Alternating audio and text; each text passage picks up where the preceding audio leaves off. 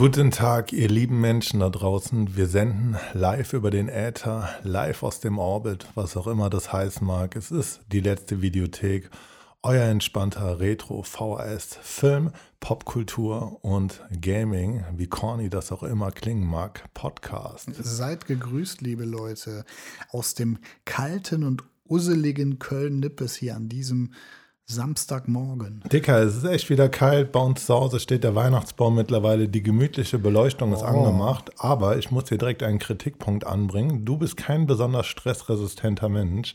Das um euch, stimmt Um euch so das ein nicht. bisschen zu veranschaulichen. Beziehungsweise du bist genauso wenig stressresistent. Ich Das bin haben wir eigentlich komplett stressresistent. Nein, du bist Wenn ich ein Superheld wäre, wäre meine, wär meine Superkraft stressresistent. Ja, ja, ja, das haben wir ja schon äh, zu Genüge ausdiskutiert. Wir sind beide nicht von der stressresistenten Sorte. Der Punkt ist einfach, ich sollte eigentlich um, ich habe angekündigt groß, dass ich heute um halb zwölf bei dir wäre. Wir haben Wochenende, äh, just in dem Moment, in dem wir gerade aufnehmen. Ich habe es aber erst um circa Viertel nach zwölf geschafft, was ich immer noch ziemlich human finde, mit einem Plus-Minus-Spielraum von einer Dreiviertelstunde. ja, ich hatte mich auf meinen Biorhythmus verlassen, das hat nicht ganz geklappt. Ich dachte, ich wach schon auf irgendwann um neun. Es wurde dann doch eher zehn vor elf. Mal, wenn dir ein Familienvater sagt, halb zwölf, weil ich wahrscheinlich um eins oder halb zwei weg muss, dann muss man das ernst nehmen und kann sich nicht auf seinen Biorhythmus verlassen. Ne? Hey, andere Frage. Wir haben eben darüber gesprochen, beziehungsweise ich habe das kurz angemerkt. Wenn du ein Superheld sein könntest, Ja. was wäre deine Superkraft? Kann man Unsterblichkeit als Superkraft bezeichnen? Aber warum unsterblich? Unsterblich sein, das wissen wir doch längst seit Highlander, ist das beschissenste, was es gibt. Ja, Also was bringt dir ja. das, wenn deine Superkraft unsterblich ist? Ich bin weg, alle, die du kennst, äh, werden irgendwann alt und grau sein. Was, was wird es Da, dir da bringen, muss ich mir wohl oder übel mit einer Träne im Knopfloch neue Freunde suchen. Aber das ist doch, das ist doch nicht Ernst, du Otto. Deine Super, du würdest wirklich Nein, gerne also, unsterblich nein, sein. nein, aber doch, äh, doch, weißt, das ja, hast du schon würde ich schon mal, würde ich gerne, weil ich würde gerne mal sehen, wo das mit dieser Welt so hingeht. Ja, aber Ich würde gerne am Abgrund stehen, wenn alles untergeht. ja, aber selbst dann ist alles untergegangen. Dann stehst du allein im schwarzen Abgr am schwarzen Abgrund. Nee, dann da, bin ich ja, dann, dann gehe ich ja so unsterblich, Ja, kann ich nee, ja auch nee, nicht also sein. so kannst du das Spiel nicht drehen. Also entweder 10 von 10 komplett unsterblich, aber nicht unsterblich bis zum Abgrund und ab da bin ich wieder sterblich. Also wenn, müsstest du das komplett Naja, wenn alles, wenn alles weg ist und äh, diese Welt zusammenbricht und alles weg ist, dann äh, kann ich ja nicht alleine hier bleiben. Das wäre schon, das wäre schon fies, wie bei täglich grüßt das Murmeltier, wenn man sich dann nicht mal selber das Leben Hey, schau doch mal in die, schau doch mal so in die, die Filmhistorie. Ja? Welche Figur in welchem Film, die jemals, ob egal ob im Superheldenkontext oder nicht, diese Unsterblichkeitskraft hatte, wer davon war denn wirklich glücklich? Also ich glaube, in Unsterblichkeit, Niemand. du würdest nur damit enden, dass du irgendwann gar keinen Bock mehr auf die ganze Scheiße hast, nach 300, 400 Jahren. Ja, dann sagen wir nicht unsterblich. Wie oft willst du Dann dir sag- eigentlich neue Freunde suchen? Du müsstest dir alle 60, 70 Jahre neue Freunde suchen.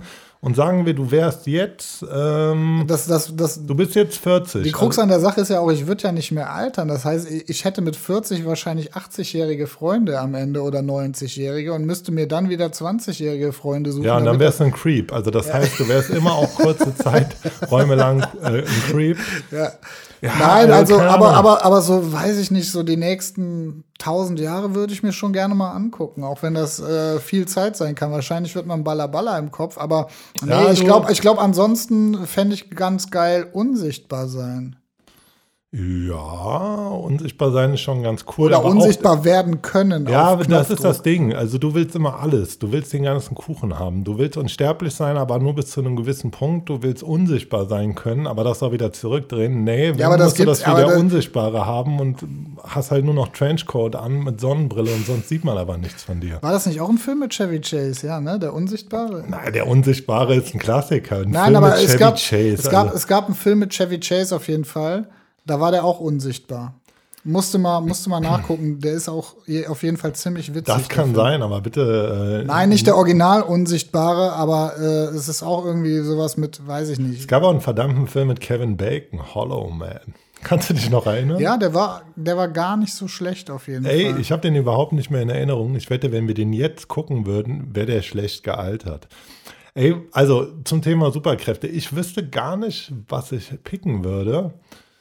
Ah, Die Zeit anhalten. Ja, so eine ganze Scheiße, da hätte ich gar keinen Bock drauf, Alter. Vielleicht wäre ich einfach der, ähm, ja, ich weiß es nicht. Das, ich finde es wirklich schwer. Ganz, Vielleicht, ganz stumpf, super stark oder was? boah, fände ich schon cool. Also ja, weißt du, was eine Superkraft, was eine wirklich Superkraft wäre, fände ich, wenn du einfach der Gesundheitsmann wärst. Stell mal vor, du kannst essen, was du willst, aber dein Körper ist immer fit und super trainiert. Also dein Körper ist immer auf dem biologischen Stand eines 20-Jährigen, bis du irgendwann alt und grunzelig bist. Du musst dir keine Gedanken darüber machen, was du isst. Wenn du rauchst, das macht dir nichts aus. Wenn du Bier trinken würdest, würde dir nichts ausmachen. Wenn du fettiges Essen isst, dein Körper arbeitet immer so, als wärst du der gesündeste Mensch der Welt. Das wäre tatsächlich gut. Oder bei Also, dir, stell mal vor, du wärst der Trade Republic Man. Du, du müsstest einfach wie die Kurse morgen stehen. Ah, geil. Ja, ey, alles Wunschdenken. Ähm, bevor wir zu unserer heutigen Folge kommen, in der es um zwei Filme geht, die wir, beziehungsweise einen davon ich nur die letzte Zeit gesehen habe, ähm, würde ich noch ganz kurz anmerken. Da bin ich wollen. aber froh, dass ich den nicht gesehen habe. Da kommen wir dann gleich zu. Ne? Ja, also das ist ja Geschmackssache, ähm, ohne da jetzt schon vorweggreifen zu wollen, weil wir fangen nicht mit diesem Film an. Der wird gerade überall hochgelobt. Ich habe ihn wieder überhaupt nicht gefühlt. Aber ja, kommen wir zu diesem miesen Rant einfach ein bisschen was später. Mein Tipp, der heute noch äh, reingeschallert kommt. Ähm, meine Frau und ich waren letztes Wochenende im Kunstpalast in Düsseldorf, ähm, wo gerade eine Ausstellung ist, die wahrscheinlich allen Horror- und Gruselatzen unter euch und Atzinnen natürlich äh, gut gefallen würde. Faszination des Horrors geht vom 14.09. noch bis zum 21.01.2001 äh, 2024. Sah interessant aus. Erzähl mal was dazu. Ja, ähm, ey, ich hatte tatsächlich gedacht, dass die Ausstellung so ein bisschen größer ist, also hält sich in Maßen. Ich wäre jetzt wahrscheinlich nicht so äh, drei, vier Stunden dafür angereist, aber ja, ist ein cooles Ding. Beginnt mit so ein bisschen, äh, mit so einem Prolog, der nochmal so veranschaulicht, äh, veranschaulicht, wie Kunst- und Kulturgeschichte eigentlich auch von Tod, Schrecken und Horror geprägt ist. Ähm, fängt so ein bisschen mit so Renaissance-Sachen an, auch so äh, ja, alten Gemälden, die schon so ziemlich Horror-influenced waren. Da geht es aber eher um dieses Medieval Däm Dämonen-Ding so ein bisschen. Also haben auch so einen alten Sarg ausgestellt und spannt dann irgendwie auch einen Bogen über Popkultur natürlich, äh, teilweise Lars von Trier, Billie Eilish und so weiter. Was hat denn Billie Eilish mit, äh, also so mit Horror zu Ja, tun? also es gibt ja immer wieder. so das der ist- Look? Also es gibt natürlich, was auch darin vorkommt, äh, erstmal so Death Metal, Metal, also was so, was so seinen Platz in der Ausstellung findet, einfach auch von Plattencovern. Äh, es gibt so eine ziemlich geile Installation. Ähm, das ist so eine schwarze Ecke, wo so tausend Filmplakate wie im Kino so aneinander gereiht sind und sonst ist es relativ schwarz. Äh, die zeigen Filmszenen, Billie Eilish eben, weil teilweise Videos, äh, also auch Musikvideos, die da gezeigt werden, so ja auch starke Horror-Einflüsse haben. Dann gibt es von moderneren Künstlern ähm, noch ziemlich geile Werke, Installationen teilweise. Da ist so ein Raum, da gehst du rein, ohne jetzt zu spoilern zu wollen. Da liegt halt so ein Typ auf dem Boden mit so einem Plastiksack zugedeckt und ähm, ja, alles ziemlich eindrucksvoll. Wenn ihr also in der Nähe von Düsseldorf beziehungsweise vom Kunstpalast seid, dann würde ich euch auf jeden Fall empfehlen, dahin zu gehen. Und ja, war wirklich eine coole Ausstellung. Muss man mal schauen. Also auch ein Tipp für euch. Kunstpalast beherbergt ja immer mehrere Ausstellungen auf mehreren Etagen, also mehreren Ebenen. Holt euch da am besten so ein Ticket, ähm, dass ihr euch alle Sachen an dem Tag reinziehen könnt. Ich finde es auf jeden Fall eine coole Idee, weil man muss einfach sagen, Kunstbetrieb an sich, also wir haben in einer Folge über Wolfgang Beltraki geredet, ist ja, hat ja auch immer so diesen Hauch von Versnobtheit und Arroganz und wer bitte entscheidet, was Kunst ist oder nicht oder was in Anführungsstrichen ernsthafte Kunst ist. Und als jemand, also du bist ja auch so ein Fan von diesen ganzen alten Covern, ich drehe dreh mich jetzt hier um bei dir im Ja, Zimmer. definitiv. Also Hängt eines meiner Lieblingscover hängt ja hier hinter uns und das ist das Cover von Zurück in die Zukunft 2, was ja auch zugegebenermaßen richtig geil einfach aussieht. Ja, ey, ganz ehrlich, also, ey, das ist so ein Ding, das frage ich mich heute ziemlich oft. Also viele von diesen, von den Filmcovern und so, auch teilweise von guten Filmen, die heute rauskommen, sei das so Direct to Streaming oder Direct to DVD, DVD, ähm, Warum heißt es eigentlich Direct to DVD? Müsste es nicht mittlerweile Direct to Blu-ray heißen? Ja, Also Direct es to irgendwas auf jeden Fall. würde ja. auf jeden Fall mehr Sinn machen, aber ihr wisst das alle. Also es gibt viele coole Bücher auch, die das so, vor allem von amerikanischen Autoren, so, äh, die das so ein bisschen beleuchten oder einfach nochmal diese ganzen geilen alten 70s, vor allem 80s, 90s Cover abbilden. Und ähm, ja, ich bin da großer Fan von und ich finde, sowas gehört auf jeden Fall auch ins Museum. Und ich finde, diese Ausstellung hat da auf jeden Fall schon mal so einen guten Schritt gemacht. Ähm, Also hat sich die Reise in die verbotene Stadt gelohnt. Ja, deswegen meine ich eben, also man darf wahrscheinlich jetzt so, einfach von der Größe her war das gemeint. Also man ist da ziemlich schnell durch. Also schnell natürlich in Anführungsstrichen. Du kannst dir, kannst ja auch eine Führung machen oder wie auch immer, die bieten da ganz coole Specials an. Äh, Ich habe gelesen, dass es da auch so eine Führung gibt im Dunkeln und man kriegt Taschenlampen, was ja auch eine ziemlich geile Idee ist. Haben wir leider nicht gemacht, beziehungsweise das gab es halt an dem Tag einfach nicht. Aber ja, Köln-Düsseldorf ist eine kurze Strecke. Ich wäre jetzt wahrscheinlich nicht von München dafür angereist. Das hätte sich wahrscheinlich nicht gelohnt. Aber Führung im Dunkeln gibt es hier in Köln auch immer. Immer wenn ich über die Ringe laufe, führt die alte Legende der lange, dünnen Leute über die Ringe. Das ist auch immer sehr lustig anzusehen, wenn er da Ja, redet. Ne? ja, für so Touris. Also da geht es ja so, für die Nicht-Kölner, der lange Tünn ist irgendwie so eine, kann man sagen, so eine Fädel-Kiez-Legende, wie es sie in Hamburg ja auch so zuhauf gibt. Also zu der Zeit, äh, ja, als Köln äh, noch diese, ja, auch wieder so äh, nach Hamburg rüber gestielt, goldene Ritze-Vibes hatte. Also auch 70er, 80er, als hier noch so dieses, ähm, ja, sogenannte Milieu unterwegs Milieu. war. Da können Ja. wir euch mal, äh, wie hieß es? Wir waren das Milieu und Chicago am Rhein sind die zwei. äh, Ja, das Dokus, ist der ne? Film, also der heißt, glaube ich, äh, wir waren das, Chicago am Rhein, wir waren das Milieu. Ja, stimmt, das ein und derselbe. Ne? Haben wir, glaube ich, sogar schon mal hier genannt in dem Podcast. War eine WDR-Produktion, meine ich. Habe ich mir äh, bei Zeiten auf, W- ähm, auf DVD geholt. Gibt es, glaube ich, aber auch bei YouTube. Haltet mal Ausschau. Sehr interessant mit anzusehen, wie sogar die Polizisten diese Zeit ein bisschen romantisieren, die dort sprechen. Ne? Ja, aber auch da muss man ja wieder sagen, da ging es ja auch teilweise um Prostitution und so weiter. Also da war ja im Endeffekt überhaupt nichts Romantisches drunter und es gab ja auch ziemlich viele Opfer und ja, das gehört wahrscheinlich immer so wie bei dieser Serie, die es jetzt bei ähm, Amazon gab. Wie heißt denn die nochmal, wo es um diese, ähm, wo es um dieses Milieu in Hamburg gab? Ich weiß es nicht mehr. Auf jeden Fall wird da natürlich viel romantisiert. Ähm, die Opfer kommen dabei immer zu kurz. Deswegen war da wahrscheinlich überhaupt nichts romantisch. Aber trotzdem so ein nostalgischer Blick auf Köln in den 60ern, 70ern und 80ern, würde ich jetzt wahrscheinlich mal sagen. Also wer so eine Führung mit dem langen Tünn machen will, kann das, glaube ich, buchen, aber keine Ahnung. Das ist ja auch immer so ein bisschen so äh, Touri-Shit. Ist dir das mal aufgefallen? Ich weiß nicht, ob das in anderen Städten auch so ist. Ähm, also an alle Leute, die hier in Großstädten wohnen. Ey, Köln ist ja auch dafür bekannt, sich selbst so übelst abzukulten. Und ich kann das als jemand sagen, der wirklich in Köln geboren worden ist. Und ich finde so diese Leute, die dann aus, was weiß ich, kleineren Städten oder anderen Städten hier hinziehen, müssen das immer so maßlos übertreiben. Irgendwie halt so zwei, drei Jahre in Köln zu wohnen, aber dann Köln halt auch schon so voll abzukulten und sich so Köln-Tattoos zu machen. Also Ah, ja. kann man ja machen, wenn man Bock drauf hat, aber ja, irgendwie weird as shit. Aber Leute, ähm, Wir wohnen seit äh, 36 respektive äh, 41 Jahren hier und haben noch kein Köln-Tattoo. Also man muss auch mal die Kirche im Dorf lassen, würde ich sagen. Ne? Ja, die Kirche wird im Dorf gelassen. Und abschließend nochmal gesagt, Leute, wer Bock hat auf die Ausstellung, die große Faszination des Horrors, äh, noch bis zum 21.01.24 im Kunstpalast Düsseldorf.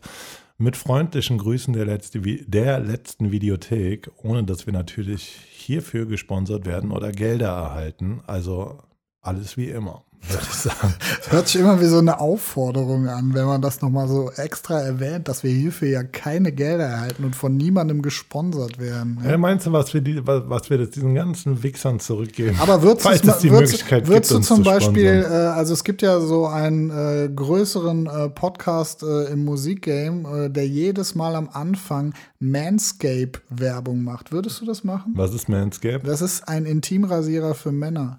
Ja, das ist halt, Also ist doch corny as fuck, oder? ja, das ist halt super kitschig. Andererseits muss ich aber auch ganz ehrlich sagen, und da muss man einfach auch, äh, da muss man auch einfach mal es real keepen. wenn die diesem Podcast wahrscheinlich ziemlich viel Kohle zahlen und der Podcast davon zum Beispiel Equipment kaufen kann, ähm, einfach wieder Geld reinvestieren kann in den Podcast, was ja auch immer so ein ziemliches Liebhaberding ist, zumindest für die meisten, könnte sich sowas lohnen, wobei ich sagen würde, es ist halt schon super unpassend. Also es ist schon sehr so, unpassend, irgendwie, keine Ahnung, Werbung dafür zu machen, dass Männer sich ordentlich die Eier rasieren können. Also Aber geben, geben Männer so viel Geld aus, um, also jetzt ganz ehrlich, wenn sich jemand die Eier rasiert, muss er dafür so einen speziellen, so, keine Ahnung, tut's da nicht. Ähm, ich weiß nicht. Also ich bin so zum ich, Ich Beispiel- hätte gesagt, da reicht ein Nassrasierer, oder? Ja, keine Ahnung. Das Ding ist einfach bei allen Schönheitsprodukten, also wir reden jetzt hier nicht nur vom Eierrasieren, wie du so schön sagst. Ich bin so, also ich kriege alles, was ich haben will, irgendwie im Rossmann. Ich bin Ja. jetzt auch nicht so ein Creme-Typ, der sich so teure Cremes Nee, schießt und so. Fall. Was Also- ganz geil sind, sind diese Augenring-Pads ab und zu. Kennst du die? Habe ich noch nie benutzt, weil Ey, ich habe noch nie Augenringe in meinem Leben gehabt. Ja, ich habe jetzt auch nicht riesige Augenringe, aber ich sehe schon manchmal verpennt aus und man fühlt sich schon fresh, wenn man diese, wenn man diese Pads irgendwie drauf hat. Die fühlen sich einfach gut an. Die Haut ist gut durchlüftet. Also, liebe Leute, wenn ihr diese Pads haben wollt, nehmt doch den Code Markus10. Nein, Weißt du, wer die härtesten Augenringe hatte überhaupt? Sagt dir der Name Arno Dübel was? Ja, ja, klar. Der hatte Rest die in Peace, härtesten. Arno, Arno Dübel. Rest in, rest in Peace, aber die härtesten Augenringe überhaupt. Egal.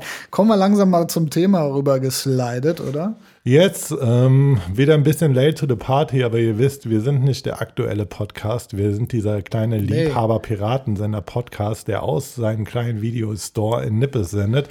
Wir haben gemeinsam ge geguckt Renfield. Ja, den haben wir uns reingezogen. Aber wir sind, wir sind nicht nur, wir sind nicht nur nicht der aktuelle Podcast, wir behaupten ja auch immer, wir wären nicht der professionelle Podcast, ne? Ja, aber guck mal, das ist auch so ein bisschen Selbstschutz, indem wir einfach sagen, wir sind nicht aktuell, wir sind nicht professionell, ähm, nehmen wir uns eigentlich komplett selber den Wind aus den Segeln und ihr, ihr lieben Hörer, könnt uns umso mehr lieben, weil ihr euch denkt, hey, dafür, dass ihr so unaktuell und so unprofessionell seid, finde ich es doch ganz gut vielleicht.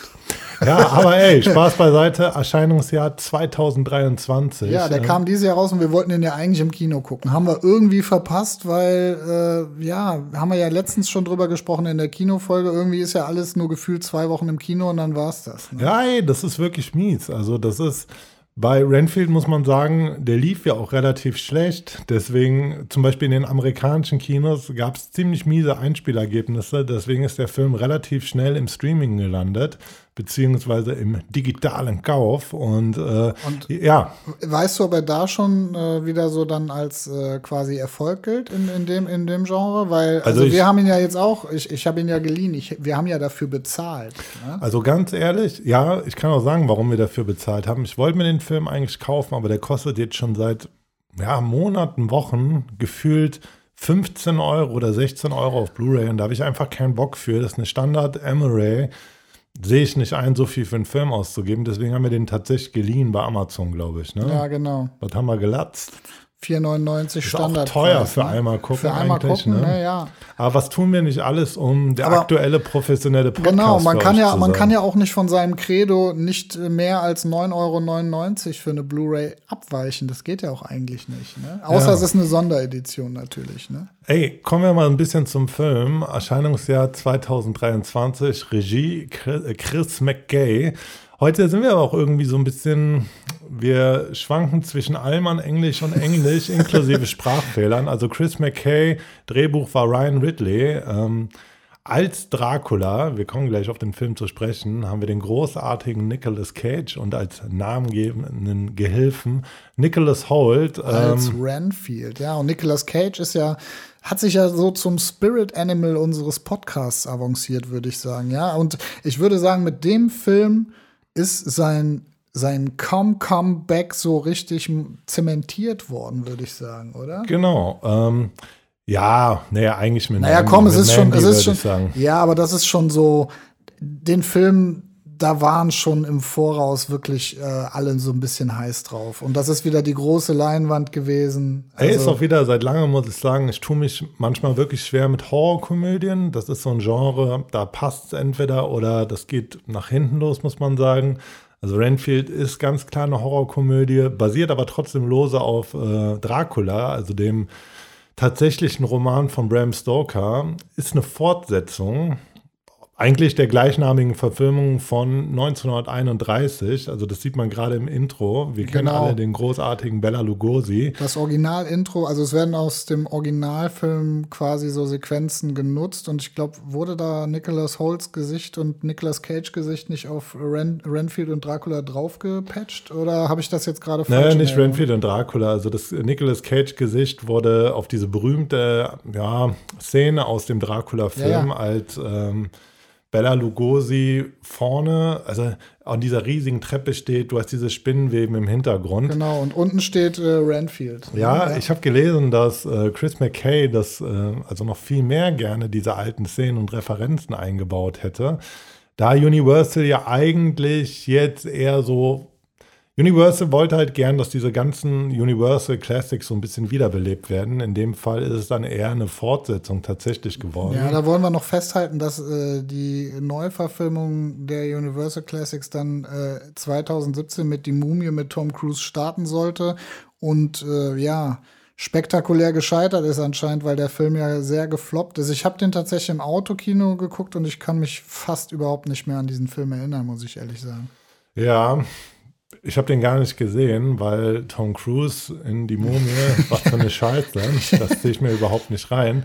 Ja, auf jeden Fall merkt man so, ähm, merkt man halt, dass die hier nochmal so ein bisschen umgeschwungen haben und es dann eh, echt eher in so eine, sage ich jetzt mal, Vampir-Komödie im Stil vom großartigen 10 von 10 Film, Fünfzimmer Küche Sarg gehen Oh soll. ja, oh ja. Und kommen wir mal ein bisschen zu dem Film. Also, ähm, ja, wir haben die klassische Story, wie gesagt, fortgeführt aus dem Roman. Graf Dracula hat einen Handlanger, ehemaliger Anwalt, äh, Robert Montage Renfield, der halt nur Renfield genannt wurde. Und ähm, ja, die ziehen so ein bisschen, kann man sagen, von Stadt zu Stadt. Durch die Lande, ja. Genau, durch, äh, durch die Lande und da hat äh, ja Dracula so ein bisschen den gleichen Vibe wie Michael Wendler. Der schafft es halt alles irgendwie wieder schnell mit dem Arsch einzureißen, was er sich aufgebaut hat. Ja, also immer wenn, äh, wenn quasi äh, rauskommt, was da so äh, vonstatten geht, äh, dann müssen sie quasi alle Zelte abbrechen und in, sich in einer anderen Stadt äh, aufmachen. Dann sieht man ja diese Szene quasi von, von der letzten Ertappung, wo quasi dieser Priester und der Vampirjäger kommen und er in diesem Bannkreis Band, ja.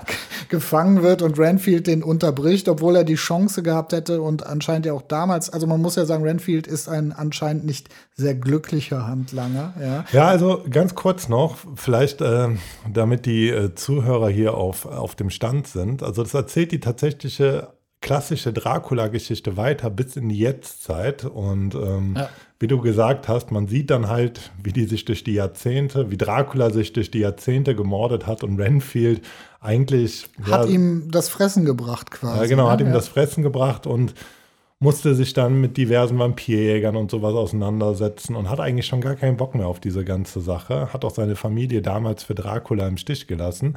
Und wir befinden uns jetzt am nächsten Ort, wo die beiden hingezogen Oh, sind. The in Big Easy, New Orleans. New ne? Orleans und man merkt schon von Anfang an, also hier geht es um eine toxische Beziehung. Toxische Beziehung, das ist ja auch so ein Ding, was man so in der Jetztzeit immer wieder hört. Also es gibt diverse toxische Beziehungen und äh, ja, die führen auf jeden Fall eine sehr toxische Beziehung und Ja, das äh, führt Renfield dann in eine Selbsthilfegruppe, wo auch andere Personen mit toxischen Beziehungen sind, aber eher zu ihren Partnern und nicht zum Graf der Finsternis. Ja. Ey, und ich finde, das macht der Film halt echt gut. Also, das ist ja, so ein ziemlich witziger Plot ja eigentlich schon, weil du mehr oder weniger natürlich immer die anderen Leute von ihren Beziehungen reden hörst, irgendwelche ähm, Freunde oder Freundinnen, Männer oder Frauen, die den jeweiligen Partner unterdrücken. Und Renfield hält sich da wirklich zurück, weil er mit dem ultimativen First der Finsternis Genau. zu tun hat.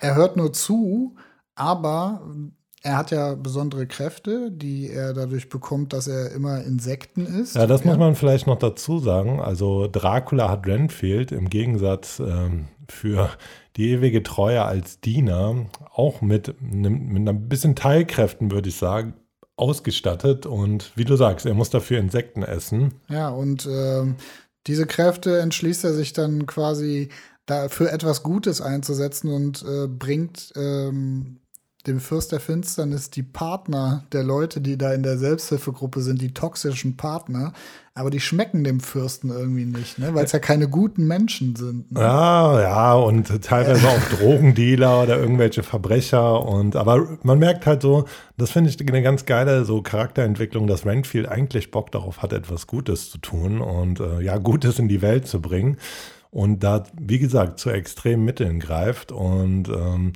ja, im Zuge dessen läuft Renfield aber ähm, ein Teil der Lobo-Familie, das ist anscheinend so ein Verbrechersyndikat aus New Orleans über den Weg und ähm, ja, hätte fast den Sohn der großen äh, Familienchefin Bella Francesca umgebracht und ja, legt sich dann so mehr oder weniger mit der Verbrecherorganisation der Stadt an. Ähm, läuft dann auch noch der Verkehrspolizistin Rebecca Quincy über den Weg, die anscheinend auch die einzige ist, die sich diesen Machenschaften dieser Lobo-Familie in den Weg stellt, ähm, weil der Rest der Polizei halt korrupt ist. Man muss sagen, das ist halt alles super überspitzt, wirkt auch so ein bisschen trashy, auch diese Verbrecherfamilie, das muss ich sagen, das hat mir nicht so gut gefallen, wirkt im Plot irgendwie super deplatziert. Ja, das also, muss man sagen, ja. Genau, es nimmt dann diesen Spin, also Dracula kriegt natürlich dann auch raus, dass, ähm, dass Renfield nicht mehr ganz glücklich ist in dieser Beziehung und sich eigentlich von ihm lösen will. Nicht mehr loyal ist. Also Renfield zieht ja auch in eine eigene Wohnung, macht es sich da ein bisschen schön und das kriegt Dracula dann mit, während er quasi wieder regeneriert. Am Anfang sieht Dracula ja echt zerfleddert aus und sagt, du musst mir mehr gute Menschen bringen. Wie wäre es mit einer Busladung Cheerleader oder sowas, ja. Er hat sich dann wieder ein bisschen erholt und dann äh, man muss sagen, da gibt es noch eine ziemlich geile Szene dann. Wir haben eben von der Verkehrspolizistin äh, genau, äh, Quincy wie, gesprochen. Wie die, die beiden aufeinandertreffen. Ne? Ja. Genau, es gibt dann so eine ganz äh, super geil, auch inszenierte Szene im Restaurant, wo dieses Verbrechersyndikat kommt, Quincy halt aus dem Weg räumen will, als einzige nicht korrupte Verkehrspolizistin, beziehungsweise einfach Polizistin. Und äh, Renfield er, ihr dann hilft und ähm, sich auch so scheinbar so ein bisschen in die verliebt. Und die finden auf jeden Fall direkt eine Bindung zueinander. Und die gemeinsam dann halt dieses komplette Verbrechersyndikat in dem Laden auseinandernehmen. Ich fand es auch schon ziemlich gory, ne? Ja, also, die aber die Kampfszenen und so schön ange, angemessen blutig und schön choreografiert, würde ich sagen, ja. Ähm, ab und an sieht man natürlich äh, CGI, aber fand ich jetzt in dem Film tatsächlich gar nicht so schlimm. Ist mir jetzt nicht unbedingt negativ aufgefallen, aber die Kampfszenen sind halt echt alle schon ziemlich geil gewesen und ich sag mal, wenn es da Kills gab oder so, die waren auch schon ziemlich witzig teilweise. Ja, ey, das ist zum Beispiel, was ich finde, die schaffen so, ich glaube, deswegen hat der Film auch dieses Rating, also Altersfreigabe ab 16, obwohl der schon relativ hart ist, aber wir haben den beide geguckt und gesagt, ey, die Szenen sind super brutal, aber absolut nicht ernst zu nehmen. Das hat so ein bisschen Mortal Kombat-Charakter für mich. Und ja, du hast ja gesagt, in der einen Szene gab es ja quasi so einen X-Ray-Move, den quasi, genau. quasi, als Hommage an Mortal Kombat. Ja? Ob das jetzt eine tatsächliche Hommage war, also ich habe es zum Beispiel so verstanden.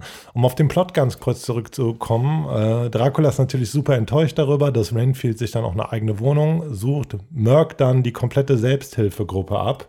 Oh. Quincy kommt dann aber als Polizistin rein, denkt, es wäre Renfield gewesen, nimmt diesen fest und ähm, das Verbrechersyndikat mit Hilfe der korrupten Polizei, was sich mittlerweile mit Dracula zusammengeschlossen hat, will dann, dass äh, Renfield ausgeliefert wird. Da entscheidet sie sich aber gegen. Ähm, ihre Schwester wird dann nochmal gekidnappt von diesem Verbrechersyndikat dessen Mitgliedern Dracula teilweise auch schon die gleichen Kräfte ja. wie Renfield gegeben hat. Und es gibt dann einen großen Showdown. Genau, mehr, mehr sagen wir dazu nicht. Es gibt einen großen Showdown am Ende und äh, wie der ausgeht. Falls ihr den Film noch nicht gesehen habt, könnt ihr euch dann selber schön reinzwiebeln. Ja, ja also zum Showdown noch mal ganz kurz, ohne zu spoilern. Du hast eigentlich ein ganz gutes Ende gefunden. Da treffen dann halt Quincy und Renfield auf Dracula und die Schergen dieses Verbrecherkartells. Und äh, ja, Ende bleibt so ein bisschen offen, ohne zu viel zu verraten. Aber was würdest du sagen insgesamt? Also ich finde, man muss ganz ehrlich sagen, es ist nicht so dieser Riesenfilm, den man vielleicht erwartet hat. Also es ist für mich nicht so ein Film, wo ich sagen würde, das ist jetzt direkt so kompletter Kult. Also da fand ich sowas wie Fünfzimmer, äh, Küche, Sarg Ja, der war auf jeden Fall besser. Der ja. war, aber der war ja, also der war ja auch, der war ja auch wieder irgendwie anders, Fünfzimmerküche sagt. Der hatte ja so ein bisschen, der hat ja so ein bisschen die Realität mit. Äh, ja, so, mit, das mit, war ja eine Mockumentary. Genau, und, und das ist ja, das hier ist ja komplett drüber. Ich habe letzte Woche gesagt, ich würde ihm eine 7 geben. Du hattest, glaube ich, äh, ein etwas höheres Rating. Würdest du da weiterhin dran festhalten? Nee, ich wär, wär, wäre tatsächlich auch bei so einer 7 von 10 wahrscheinlich. Ich muss ja. sagen, also Nicolas Cage ist die Rolle wie auf den Leib geschneidert. Ich Definitiv. Hab, ja. Ich habe gelesen, so in Vorbereitung auf den Film hat er sich teilweise auch an Nosferatu und so weiter orientiert, was auch ein riesiger Pluspunkt des Films ist. Ähm, also es kommt CGI vor, aber gerade was die Masken, das Make-up, also so diese Practical Effects angeht, ey, ist der Film halt 10 von 10. Äh, Dracula ja, sieht wirklich geil ja. aus. Vor allem, man muss das sagen, äh, das haben wir eben nicht erwähnt, ganz am Anfang äh, wird Dracula man sieht ja diese Rückblenden, wie die zusammen, bevor sie nach New Orleans kommen, da wird Dracula verbrannt. Also so im ersten Teil des Films ist er sich gerade am Regenerieren und ist halt noch so teilweise komplett zerfleddert. Ja, und das sieht einfach super geil aus und äh, Renfield auch perfekt besetzt. Nur ich finde, der Film weiß manchmal nicht so richtig, wohin er will. Also am Anfang beginnt es tatsächlich wie so eine klassische, wie so ein klassischer Horror, also beziehungsweise wie eine klassische Horrorkomödie ähm, ja, macht super viel her. Ich finde dann, wenn dieses Verbrechersyndikat ins Spiel kommt, driftet das so ein bisschen in Richtung Kriminal-Action-Film ab. So hat auch vielleicht noch so, obwohl es eher so eine Liebesstory ist, so ein bisschen Buddy, Buddy-Komödien-Vibes und gleichzeitig aber auch eine Liebesgeschichte. Also ich finde, ja. der Film verliert sich ein bisschen, ein ganz kleines Hätte bisschen. ein bisschen geradliniger sein können, ne? Genau, ja. aber trotzdem, also super Film. Ich würde keine 16 Euro auf Blu-ray bezahlen, aber wenn so ein Ding, wenn es da günstig zu schnappen gibt. Für einen oder, Fünfer auf dem Grabbeltisch, dann nehmen wir das doch mit, oder? Ja, oder ihr halt die Möglichkeit habt, das irgendwie günstig oder kostenlos zu streamen, guckt euch das auf jeden Fall an. Einer der besseren Horrorfilme auf jeden Fall. Und äh, ja, ein Tipp von uns. Renfield, ihr wisst, wir lieben Nicolas Cage, sehr guter Film und kann man sich auf jeden Fall reinschnabulieren, gerade zur Weihnachtszeit. Auf jeden Fall, ja. Ja, und jetzt äh, würde ich sagen, du hast einen kleinen Rant zu starten, oder? Also, du hast letzte Woche den gehyptesten Film der Saison äh, quasi, würde ich jetzt mal so gefühlt sagen, geguckt, ja? Ey, ich muss sagen, mein Problem ist einfach, ich tue mich mitunter ziemlich schwer mit äh, Eli Roth. Und ähm, ja, ihr wisst es wahrscheinlich alle, momentan läuft Thanksgiving, also der groß gefeierte Slasher, der das Slasher-Game zurückbringt und oder zurückbringen soll, ähm, basiert auf dem gleichnamigen Fake-Trailer, der von äh, Eli Ross im Jahr 2007 für das Double-Feature Grindhouse von Tarantino und Rodriguez produziert wurde. Ähm, ja, der Trailer war ziemlich geil, halt auch so komplett in diesem Grindhouse-Look und äh, ja, Jetzt ist es dann endlich soweit gewesen, beziehungsweise es ist über die letzten Jahre soweit gewesen. Eli Ross hat sich an die ähm, Verfilmung von Thanksgiving begeben. Und ja, wie du gesagt hast, der Film wurde eigentlich überall abgehypt, also auch komplett ungewöhnlich. Hier im Cinedom in Köln läuft er teilweise dreimal am Tag. Ein Horrorfilm, der dreimal am Tag läuft, das muss er erstmal scha schaffen. Aber dein Fazit wäre jetzt, äh, um, um, mal so ein Vorabfazit zu nehmen, Eli Roth sollte besser beim Schauspielern bleiben, oder? Ich muss ganz ehrlich sagen, ähm, ich mag Eli Roth als Schauspieler sehr gerne und bei seinen Filmen ist das immer wieder so, dass ich mir denke, boah, der wird bestimmt krass. Ob das Clown war, ob das äh, Cabin Fever war. Alles auch so Filme, die irgendwie gehypt wurden. Also ich meine, so ein Hostel ist ja auch von Eli Ross, hat ja dieses, sag ich jetzt mal, Genre, dieses Torture-Porn so losgetreten. Ihr wisst alle, das ist überhaupt nicht mein Genre. Und ähm, ja, ich, ich bin ein riesiger Horrorfan, aber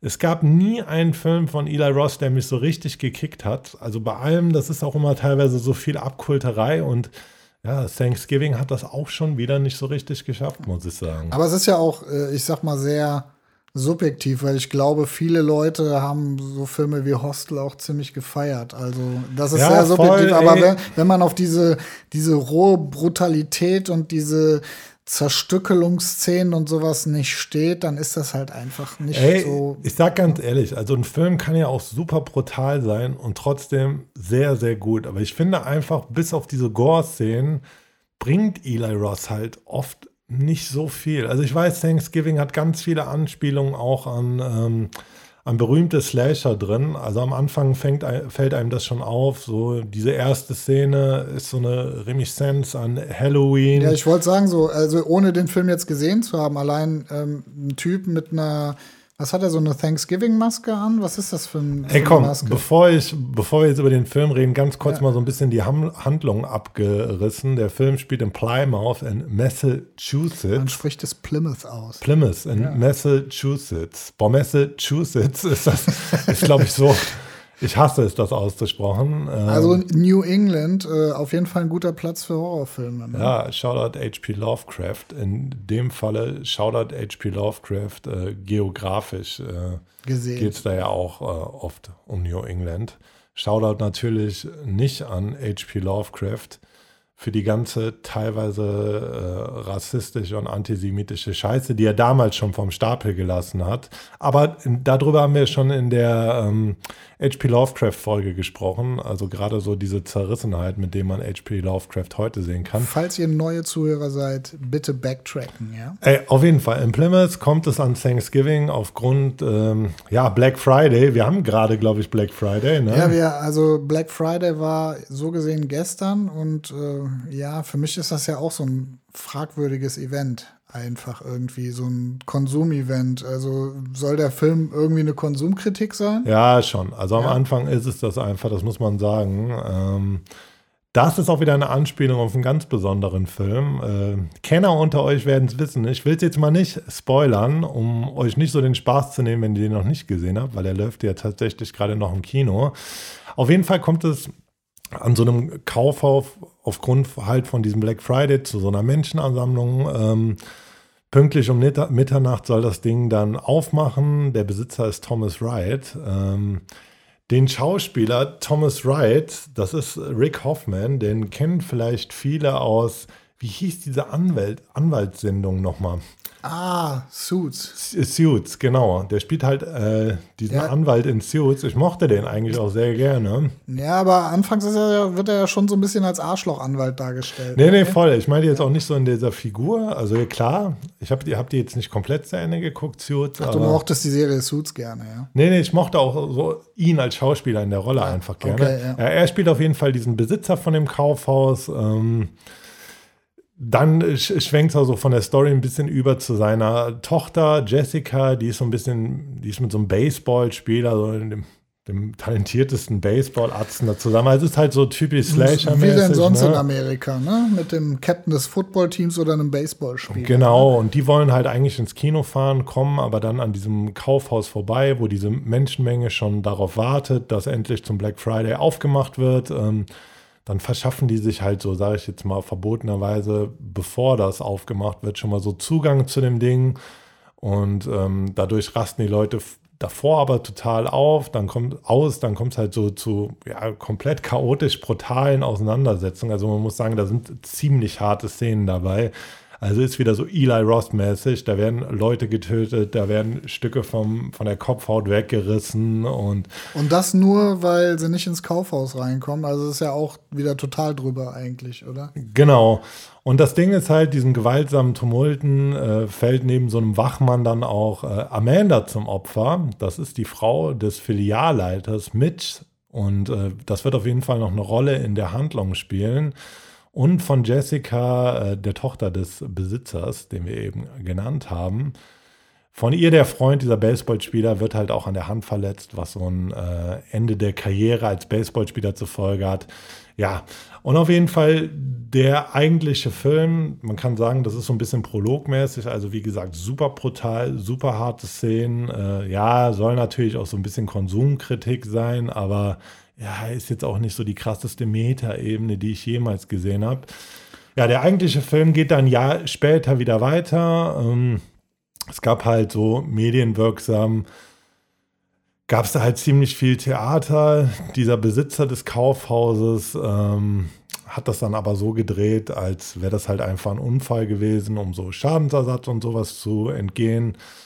Ähm, ja, wie gesagt, Jessica wurde von diesem Baseballspieler, der mit ihr zusammen war, verlassen. Das, das würde aber auch nur in Amerika funktionieren, dass äh, der Typ, dem das Kaufhaus gehört, äh, verklagt wird, weil die Leute, die davor warten, da reinzukommen, sich gegenseitig über den Haufen schießen. Ja, nee, das würde ich nicht ne? unbedingt sagen. Also, um mal so diesen Hint zu einer wirklich traurigen, also ist jetzt was anderes, aber nimm mal dieses Love Parade-Ding zum Beispiel. Ja, gut, aber das ist ja was aber anderes. Der Veranstalter oder auch jetzt, keine Ahnung, Kaufhaus, wenn ich denke schon, dass äh, wenn mit so Menschenmassen oder mit so Andrang äh, wenn so Andrang ja, zu erwarten ist, musst du ja, ja, schon bestimmte Sicherheitskriterien erfüllen. Ne? Ja, das stimmt schon. Ja. Naja, also um das so ein bisschen short zu halten, also die, Jessica, seine Tochter wurde von Bobby, dem Baseballspieler, verlassen, weil er sie halt für diese Ereignisse mitverantwortlich macht. Die haben sich ja da reingestielt, daraufhin sind damals die Leute halt ausgerastet und da reingelaufen.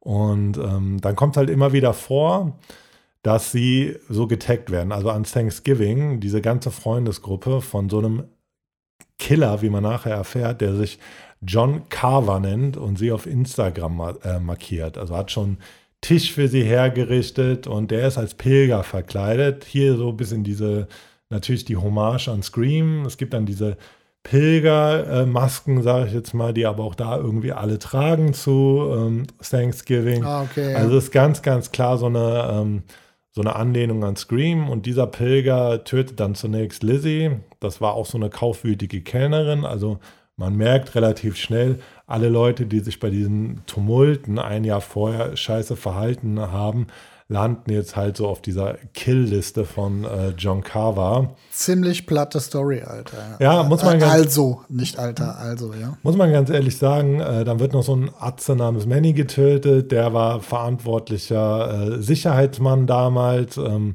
ja, und dieser John Carver zelebriert die Tode halt öffentlich. Also zum Beispiel diese Kellnerin, glaube ich, äh, die wird dann halt auch so in der Mitte zerhackt, mehr oder weniger. Der robbt die halt so mit dem Auto auseinander auch jetzt, also versucht sie halt in diesem Lokal zu töten nach Feierabend. Die kann aber fliehen, auch ziemlich brutaler Scheiß zwischendrin.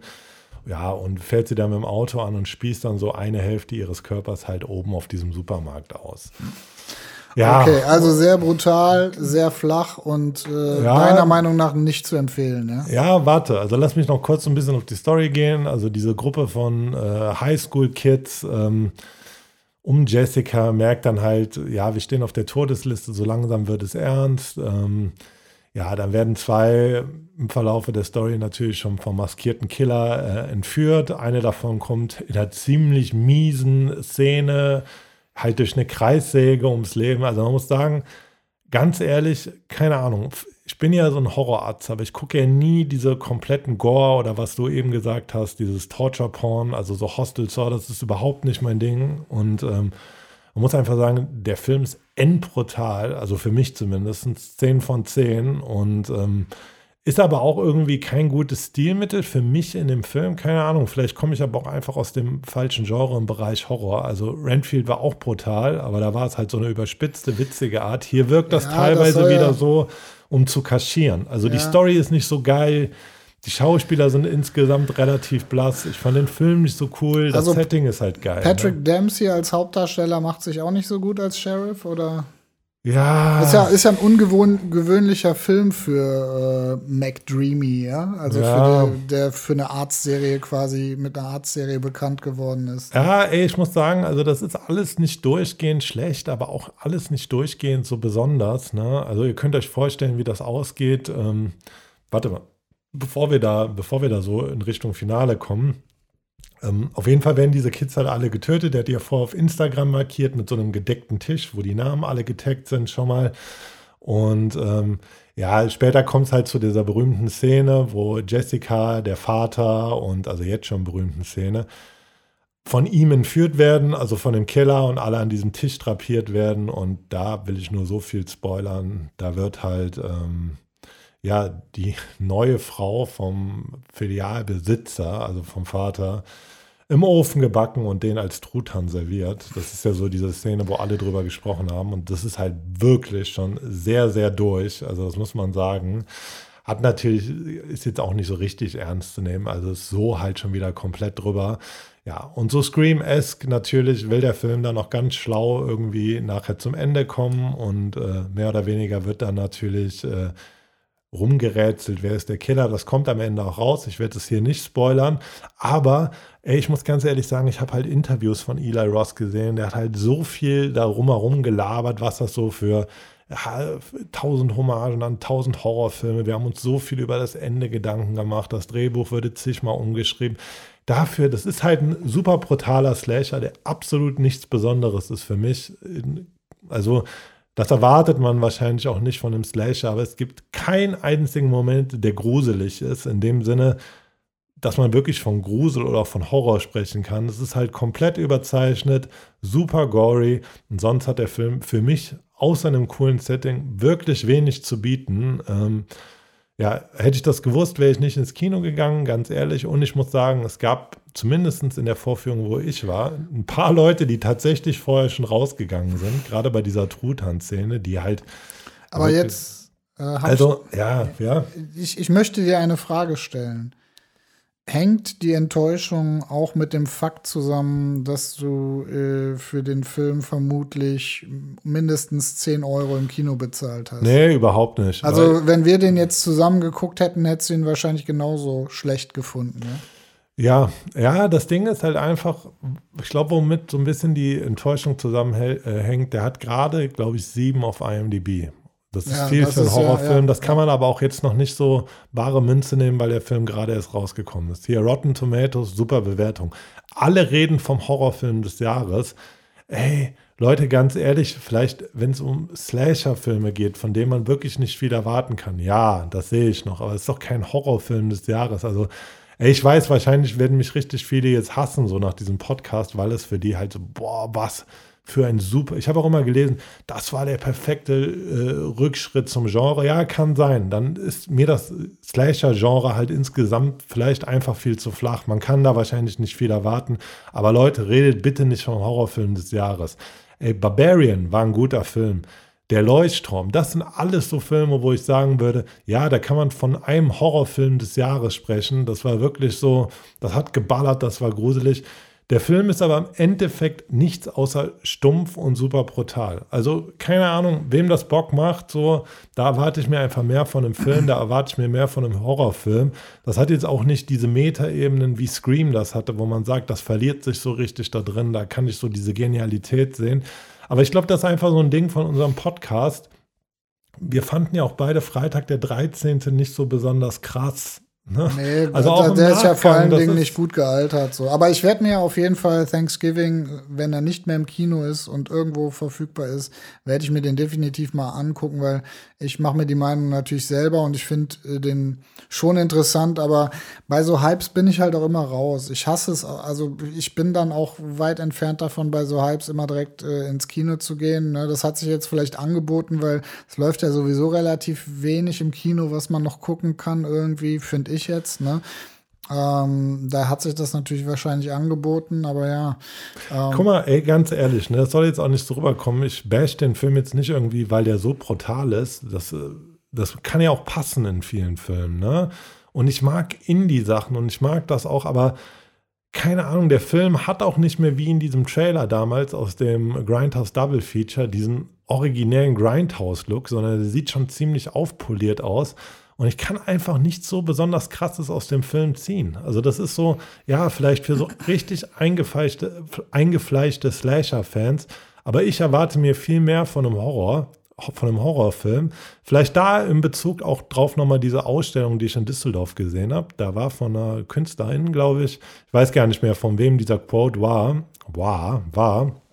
Da ging es halt darum, was Horror eigentlich so in Popkultur oder in Filmkultur äh, sein mag. Und viele sagen auch zum Beispiel, wurde das, ich kann, den, kann diese, das war auf so einer kleinen Tafel drauf, also diese, das war jetzt nicht nur ein Quote, sondern so ein längerer kleiner Text, da ging es halt darum, dass vielleicht auch so ein bisschen die Aufgabe vom Horror ist, mit Form von schrecklichen Bildern, ja auch Blut, Brutalität und so weiter und so fort, äh, auf Missstände in der Gesellschaft aufmerksam zu machen und zum Beispiel deswegen auch äh, Horrorfiguren irgendwo ähm, als Anti-Helden oder als Stimme der wahren Gerechtigkeit wieder auftauchen. Also man kann da einfach so viel rausholen und auch nicht jeder Horrorfilm muss ernsthaft sein. Wir haben eben von Renfield geredet, der hat Spaß gemacht.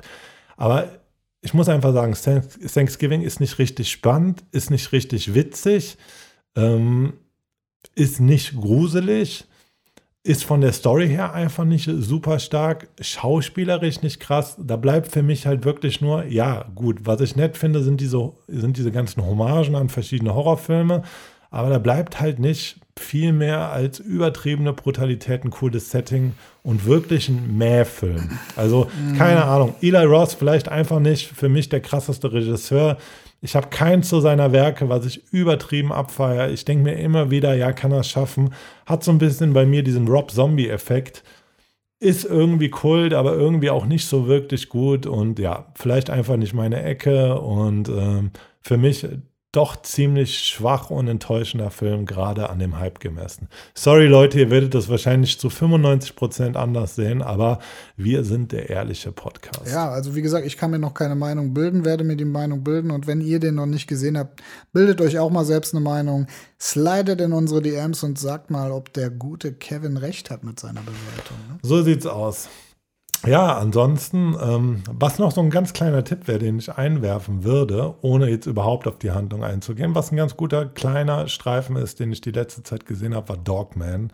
Ähm, streamt das vielleicht mal oder guckt ihn euch an. Und ohne heute Mucke Corner zu machen, was ich euch unbedingt in den Ring reinwerfen möchte. Äh, ich gucke jetzt gerade nochmal nach, wie diese Band heißt. Just in diesem Moment öffne ich mein Telefon. Ich habe diese Woche eine ziemlich geile Band entdeckt ähm, beziehungsweise Sänger, ich weiß gar nicht, aus wie vielen Leuten die Band besteht, nennt sich Male Tears, hat so ein bisschen Joy Division, Bauhaus, Deepish Mode, äh, total 80er Darkwave Vibes und äh, das würde ich heute einfach mal als Empfehlung aussprechen, ohne dann Mucke Corner zuzumachen, weil ich habe gar nicht so viel Ahnung von dem, von dem kompletten Backkatalog.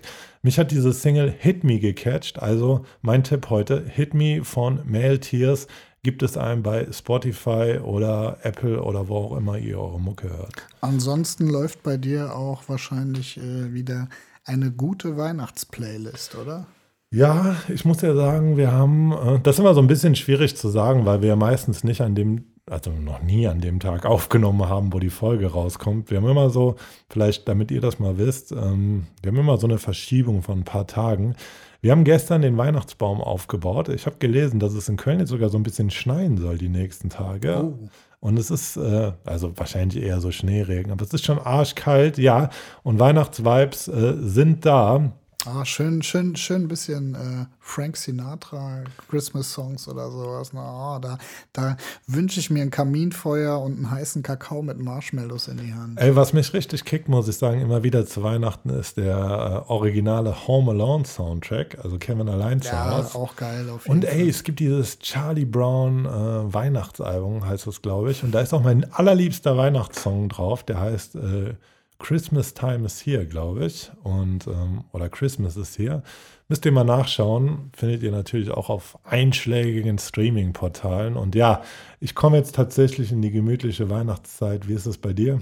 Ja, wir wollen uns jetzt ähm, ja auch mal einen künstlichen Weihnachtsbaum zulegen. Äh, einen von den guten, ne, die äh, relativ, ähm, ich sag mal, naturgetreu aussehen und dann wollen wir den auch bald aufbauen. Das ist jetzt ja, wo wir ein Kind haben, äh, wollen wir natürlich auch mal ein bisschen gemütliche Weihnachtsatmosphäre schaffen. Vorher haben wir das eher nicht so gemacht für uns selbst mit einem Baum holen und so. Ne? Boah, da kann ich nicht mit leben ohne Weihnachtsbaum. Ja, ich habe ein bisschen, ich habe ein bisschen geschmückt und ein bisschen Licht und Atmosphäre und dann geht das auch ohne Weihnachtsbaum. Ey, aber ne? auf jeden Fall auch ein äh, Tipp von mir. Ich habe vor zweieinhalb, äh, vor zwei oder drei Jahren bei, Weihn bei Weihnachten bei Aldi einen künstlichen Weihnachtsbaum geholt. Der sieht wirklich sehr original aus. Du sparst dir diese scheiß Nadeln im Kofferraum auch wenn er aus Kunststoff ist, wahrscheinlich trotzdem umweltfreundlicher, als jedes Jahr einen Baum wegzuhacken und wieder wegzuschmeißen. Der ganze Scheiß liegt in Köln auf den Straßen rum. Ja, also, keine Ahnung, holst das Ding aus dem Keller, baust das auf, äh, haust da die Kugeln dran und dann war es schön. Aber in dem Sinne war es auch bei uns schön, Leute. Tut uns den Gefallen, abonniert natürlich unseren Podcast, wo immer ihr auch äh, unseren Podcast hört. Also wir haben mal geguckt, so statistisch hören natürlich die meisten Leute ja, über Spotify, Spotify, aber es gibt auch ein paar Leute bei Apple. Ich weiß gar nicht, wie das bei Apple ist mit Bewerten. Bei Spotify Bestimmt geht das. auch Google Play Store oder Google Podcast oder so. Auf jeden Fall, wo ihr seid. Äh Daumen hoch oder wie auch immer geben, vielleicht mal einen Kommentar da lassen. Äh, es gibt auch diese Fragefunktion bei den Folgen QA, da könnt ihr auch mal einfach eine, eine Antwort zu unserer Frage, die wir Aber jede, das ist ja auf Spotify, glaube Ja, genau, ich, ne? auf Spotify. Da könnt ihr auch mal auf jeden Fall eine Antwort auf die Frage, die wir jede Folge stellen, geben. Da freuen wir uns auch sehr, wenn wir eure Antworten lesen. Ne? Wie auch immer, Leute, lasst dieses Abo, lasst diese Bewertung da. Und wenn nicht, ist auch nicht schlimm. Dann hört einfach wir den Podcast und habt Spaß daran. So sieht's aus. Wir lieben euch trotzdem. Und wir wünschen euch natürlich einen entspannten Morgen, Nachmittag, Abend, Feierabend oder was auch immer ihr gerade macht. Und wenn ihr gerade arbeitet, ähm, hoffe ich natürlich, dass es ein entspannter Tag bleibt und was bleibt zu sagen? Bleibt gesund und. Bleibt gesund, macht es gut und äh, ja, bis zum nächsten Mal in der letzten Videothek.